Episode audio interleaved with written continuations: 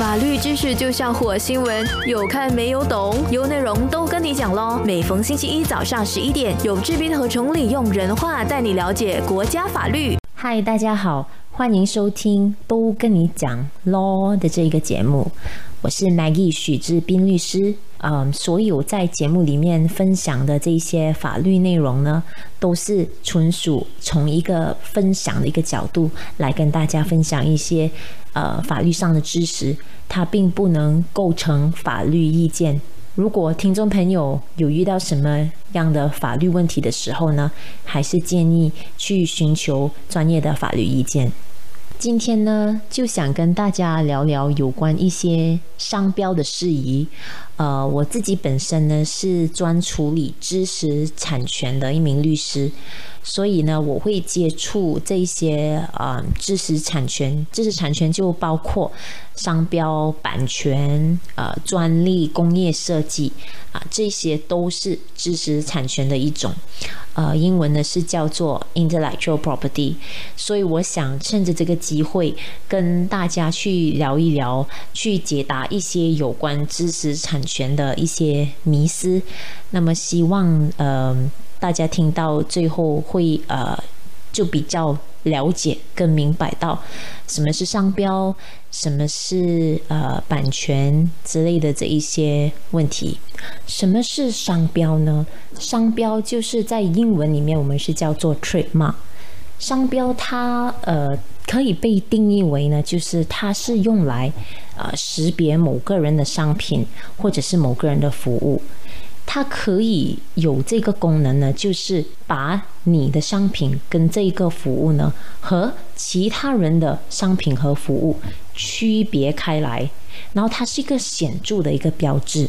呃，商标呢一些例子，我可以举出一些例子呢，就是啊，比如说啊，Chanel 啊，还是我们呢本地国产车 p r o d u 啊，Proton 啊，还有啊，比如说 Milo 啊，啊，这一些都是啊商标的一些例子。那么我很经常都会遇到一些顾客呢，就不懂得分辨什么是商标、版权还有专利啊，他们可能会第一时间他们啊会告诉我说，哎啊，Maggie，我想要 patent 我的这一个啊 logo 啊，可以吗？还是他会跟我说，我想要 copyright 我的 logo 可以吗？所以呃，我是觉得是有这一个错误的观念，就是说。呃，copyright、trademark、被登，他们都是啊同样的东西，可是其实呢，还是完全不一样的类别。商标呢，就好像我啊刚才所说的，它主要是啊区别您的商品跟服务类，从别人的呃商品或者服务类区别开来。就是比如说 Adidas 啊，你看到阿迪达斯你就知道啊这个是属于谁的品牌。对吗？所以它是有一个可以识别你的商品跟你的服务类的这个功能，这一个呢就是 trademark，就是商标。那么至至于呃 copyright 呢，就是版权呢，版权它保护的是呃作品啊，可能是一首歌啊，一幅画，还是呃一些设计图啊，那一些就是属于版权。而 patent 的专利，专利就是啊，它是保护发明的，就是可能啊，发明了你，你发明了一个啊啊，比如说你发明了这个呃，这个我们这个 COVID 的疫苗啊，那个就是属于专利的一部分。那么接下来我们谈谈要如何去选择或者是啊创造一个商标呢？我之所以呃觉得有这个必要去跟大家聊一聊，怎么样去选择或者是创造一个商标呢？是因为，嗯，当有些客户啊来到找我们去呃注册商标的时候呢，我就发现到说，大多数的人可能会忽略了一些小细节。可是我觉得不是因为他们要故意这么做，而是他们不知道其实啊有一些商标呢，有一些性质的商标呢是应该避免的。所以我们现在就来说一说，呃，应该避免或者是要如何更好的去创造一个商标。那么首先呢，我会建议大家呢，尽量去呃选择一些。呃，虚构的商标，怎么说虚构呢？就是这个商标可能它呃，就可能一些英文的商标，它没有一些特别的意义，它不会是字典里面可以找到的一些词。就比方说一些虚构的词不存在的。呃，举个例子，嗯，何谓就是这些呃虚构的词？呃，比方说 Pepsi。还是啊，Xerox 啊，这一些字眼，其实它在任何的语言里面是，它不是一个字典里面可以找到的词，所以呢，它就会是一个很强大的商标。所谓的强大，就是很显著性的，很容易就可以达到这个有显著性的这一个条件。再来呢，可能就选一些比较呃任意的商标。举个例子哈，呃，虽然是这一些词，它可能是是一个字典里面可以找找到的一个词，可是当你用在产品本身的时候呢，又没有任何的意义。比方说 Apple，Apple 这个品牌肯定大家都听过，可是它虽然是一个字典里面呃找到的一个词。哦，一个很简单的词，但是当它被用到去这一个呃电脑啊，或者是电子产品的时候呢，它就变得呃是一个很好的、很好的一个商标的例子。因为你看到 Apple，其实你不会马上联想到它是跟电子产品有关的。当然，现在因为 Apple 这个字眼。你 know 这个这个这一个产品这么的呃有名，我们现在看到这个呃 Apple 的话，可能都会呃联想到他们的产品。然后呢，就是尽量的去避免使用一些带有这个描述性的这些商标。呃，何谓描述性的商标呢？就是就是说呃，你看到的那个。品牌的时候呢，你可能就会马上知道这一个呃这一个呃有关的商品类或者是服务类是什么，那么它就可能比较难去符合这个商标的这一个条件啊。打个比喻，我们还是说回那个 Apple 的这个这个例子，其实就是在卖啊苹果，我是说苹果那个水果的苹果，但是你就想要用。Apple 这个字眼来代为你的这一个呃商标，那么肯定就是不可以的，因为它是带有描述性的一个商标。那又是不是代表说，一旦你你的这一个商标带有描述性质的这个字眼的时候，就一定不能够符合商标的这个条件呢？那可不一定。如果你的商标是经过一段很长的时间，你很努力的去宣传，然后呢，它有达到呢一个知名度，那么你还是有机会把你这一个。带有啊一些描述性质的这一个商标呢，啊成功把它给注册的。还有呢，就是呃尽量呢去避免使用一些通用的词，有些词呢是基本上是没有什么可能可以得到这个商标法的保护的，比如说呃 best 啊，呃 super 啊，就是这些呃形容。产品的性质啊，特别好的这一些字眼，一般上都是会啊有一些阻碍的，就可能没有这么的容易可以拿到这个商标的保护。诶，那么在这个时候，可能你会问，为什么商标法会不允许这一些具有描述性质的这一些啊商标，或者是这些通用词为商标呢？为什么法律会不允许呢？因为呃，法律是不会允许某个人去有这个对这一些具有描述性质的商标有独占的权利。我用回我刚才那一个啊，Apple 要用在呃卖苹果的那个例子。你假设说某个人真的成功将 Apple A P P L E 注册在呃卖苹果类的这个类别，那么其他人就不可能再用这一个 Apple 来描述他自己。他的确是在卖苹果的这一个这一个呃业务，所以说法律是不会允许有人去想啊独占这一个具有描述性质的商标。商标注册又有什么好处呢？它的重要性又在哪里呢？一旦这个商标经过注册呢，如果成功拿到注册的话呢？在法律上来说，你是有一定的这个使用专有权，也意味着说呢，一旦你发现有第三者使用你的这一个商标，你就可以对这一些呃未经过你许可而使用你商标的人提起法律诉讼。不但如此，你还可以去。啊，去我们这个有关的这个执法部去投诉，然后以他们呃来做这一个取缔的行动。再来呢，它会是在法律上很好的一个证据，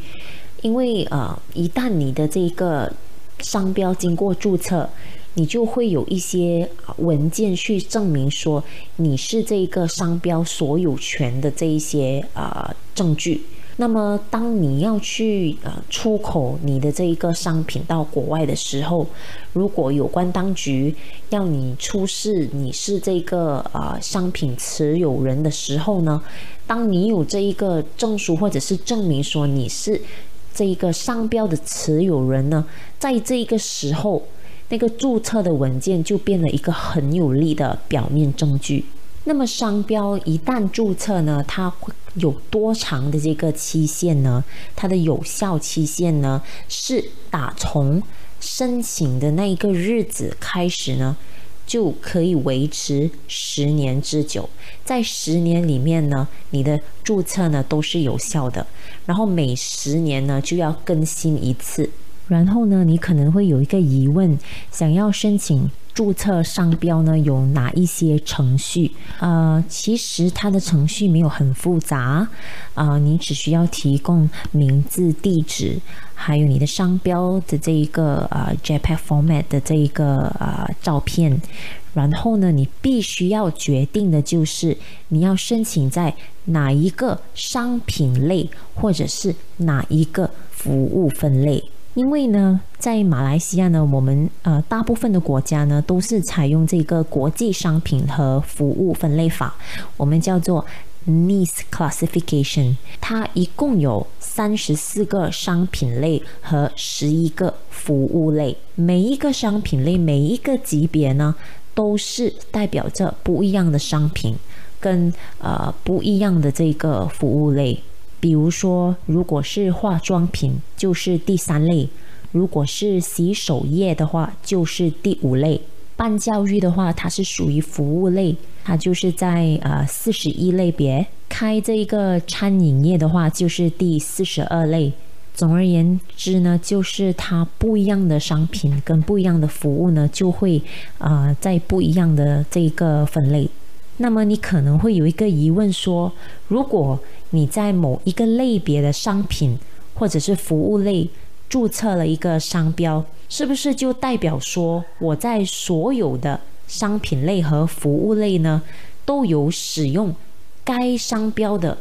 专用权呢？一般上呢，当你只在其中一个类别获得注册，比如说第一类。你已经把这个商标给注册了，那么它并不代表说另外一个人不可以在另外一个类别呢去注册跟你啊可能是一模一样的商标。在市场上呢，大家可以看到的这一个品牌就是一个很好的例子，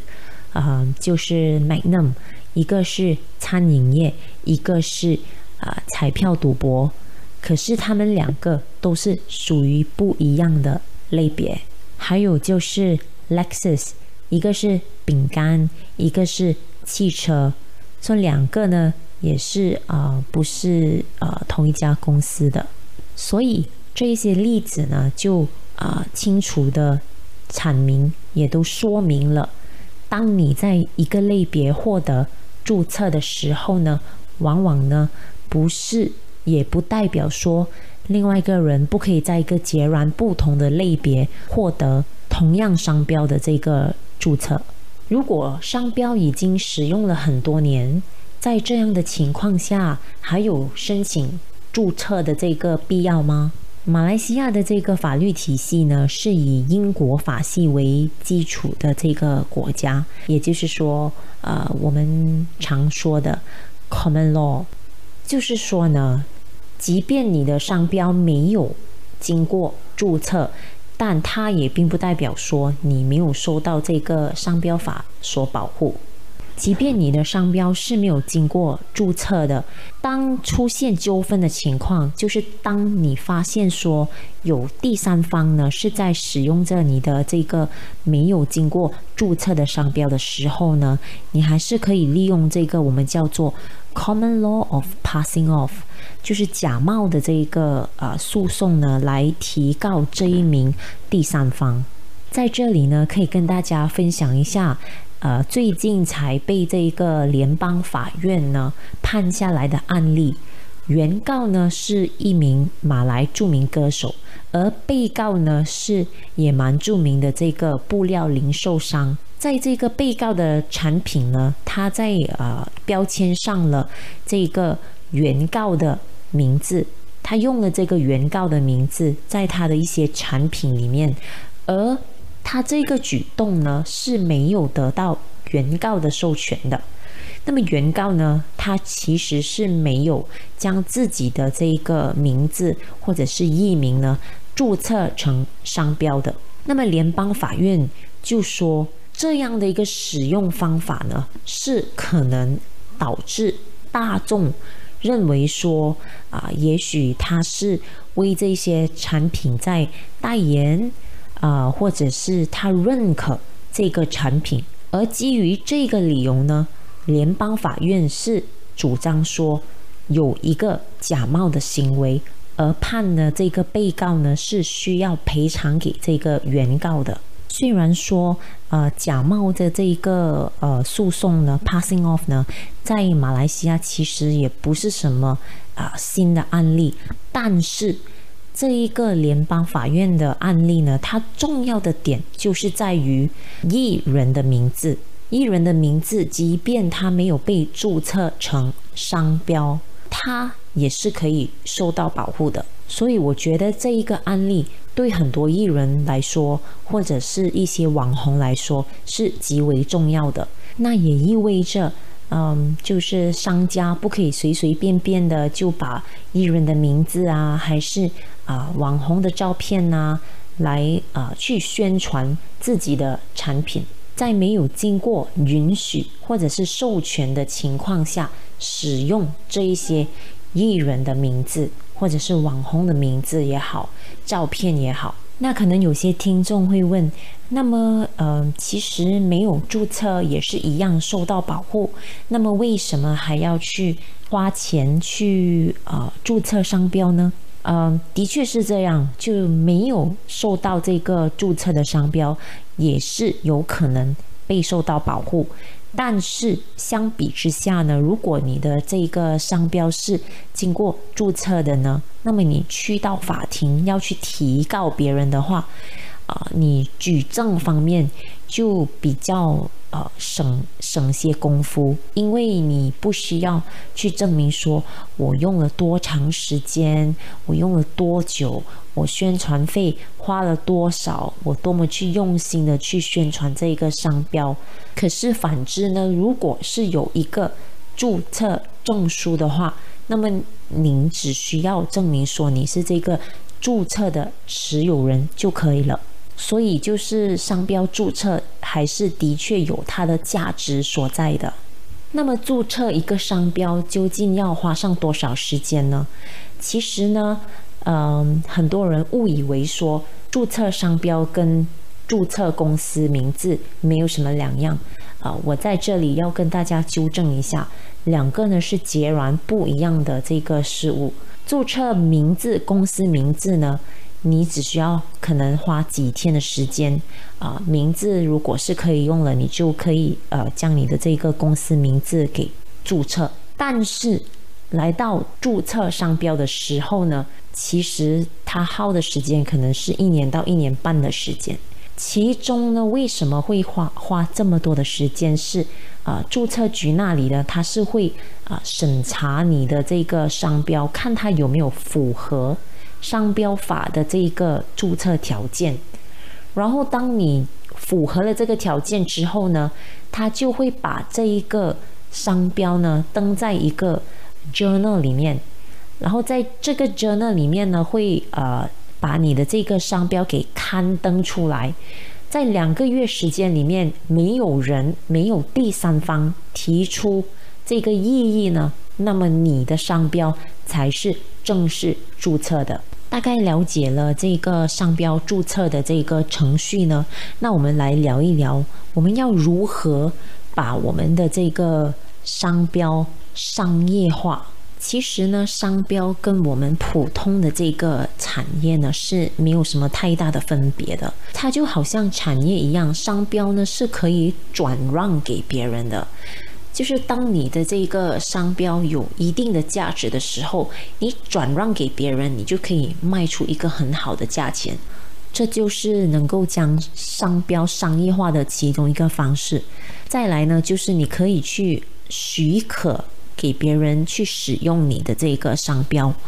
或者是我们叫做 license，就是有些有些人可能他们不想要花太多的时间去创立一个新的品牌，那么想要借用你的品牌的知名度啊，来呃达到一个更好的一个宣传效果的话，他可能可以跟你要求一个呃许可。我们叫做 license 许可证呢，去使用您的这个商标。那么你在这一个过程或者交易里面呢，是可以跟他征收一些啊，我们叫做 license fees 一些呃许可证的这个啊费用，或者是说收费之类的。甚至呢，有些国家是可以允许你将这个商标抵押给银行，只是在马来西亚可能就呃比较罕见。目前为止，我还没听到一个说法呢，是马来西亚人有将自己的商标抵押给银行的。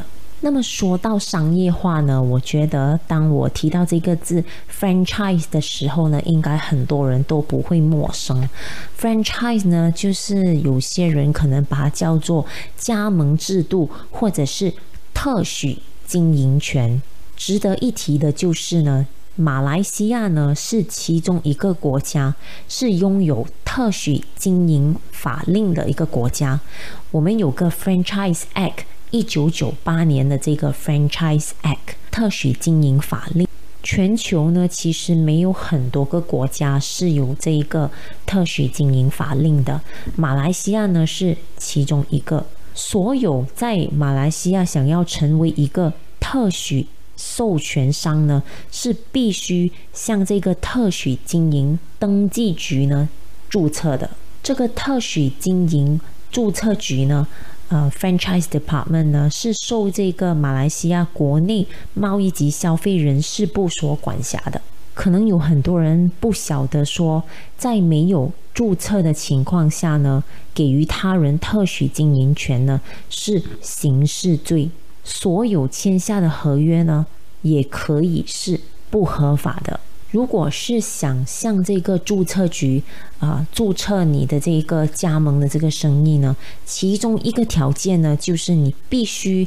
要有一个已经注册的这个商标。除此之外呢，还必须要呈上这个呃经过审计的账目，就是 audited accounts 呢，去给这个注册局的这个单位的。所以呢，如果市场上有哪一些生意模式，其实已经符合了这个在法令定义的这个特许经营的元素的时候呢，就必须得向这个特许经营注册局去注册，否则呢是会受到这个法律的对付的。那让我们来聊回这个商业化的部分。商业化的部分呢，我们刚刚有聊到说，特许经营 （franchise） 就是加盟的这个制度，又或者是可以去给人去用这个呃 license 的方式、许可证的方式去使用使用你的商标。那么，其实特许经营就是 franchise 跟许可经营 licensing 又有什么分别呢？我们先讲这个 franchise，当然就是 franchise，就是刚刚说了，它必须是经过注册的，才能在啊马来西亚去让别人去以 franchise 的模式来加入你的这个啊制度。那么 licensing 呢，就不需要经过什么样的这个特别的注册的。但是我想要提的就是，我们二零一九年商标法呢是有说明，假如你的商标是以这个许可的方式给别人使用的话，会是建议呢需要向这个啊注册局、商标注册局那边去注册。但是它不像是。呃，franchise 一样，franchise 如果不注册的话，它就是一个形式。但是在 licensing 方面呢，如果没有向这个呃商标注册局那一边去向他们注册的话，就是注册你的这个 license 的话，它并不是一个形式。再来就是 franchise 呢，franchisor 就是那个授权与他人的那个 franchisor 呢，是有义务要给予指导、培训。去协助这个加盟商的，而在这个许可经营 licensing 方面呢，就看合同而定。那么特许经营的这个协议呢，一般上它的期限呢，必须要是至少五年，而这个 licensing agreement 呢，就可能是一般上都是少于五年，但是还是要看它的那个合同而定。如果是 franchise 呢，就是根据特许经营法令呢，当那个合约期满或者是终止过后的两年，接下来的两年呢，那个特许经营人，不管是董事、他的董事的这个配偶或者是直系亲属呢，都不可以从事类似的行业。然而，如果你是使用这个 licensing 的方式去允许第三方使用你的商标的话呢，根据我们的这个合同法令呢，那个 licensor 就是许可人呢是没有办法限制这个被许可人 license 从事类似的业务的。那么呢，这就是 franchise 跟 license 的分别。呃，以上呢也是我想跟大家。聊的关于如何将商标商业化。说完了这个商业化，那么我们来说说我们要怎样去执行我们这个商标的拥有权呢？当你发现有第三者在未经你许可的情况下使用了你的商标，你是可以以这个民事诉讼的方式呢，在高等法院。提出这个侵权的诉讼。值得一提的是呢，在吉隆坡，我们有一个专门处理知识产权的这个高等法院。这个高等法院呢，是负责聆听所有有关知识产权的案件。如果你的这个商标是已经是一个注册的商标呢，那么。如果第三者使用你的这个商标，在未经你许可的时候使用你的商标，那么你可以把这个产品称为假冒的这个产品。你身为一个商标的这个持有人呢，除了可以向我们的高等法院提出这个侵权的诉讼呢，你还可以向我们这个马来西亚国内贸易及消费人事部 MDTCA 呢提出这一个呃向他们投诉。当你向他们投诉呢，他的执法部门呢就会啊安排进行这个呃扣押或者是这个取缔的行动。在这个呃民事诉讼方面呢，并不是说第三方一定要用一个跟你一模一样的这个商标呢，才能够才能够构成这一个侵权。只要他用的这个商标是足以可以导致公众呢可能会造成一些混乱，或者是呃不懂得分辨到底哪一个商标属于哪一个持有人的话。那么它也可以是构成一个侵权的行为。在这里呢，可以跟大家分享一个案例呢，就是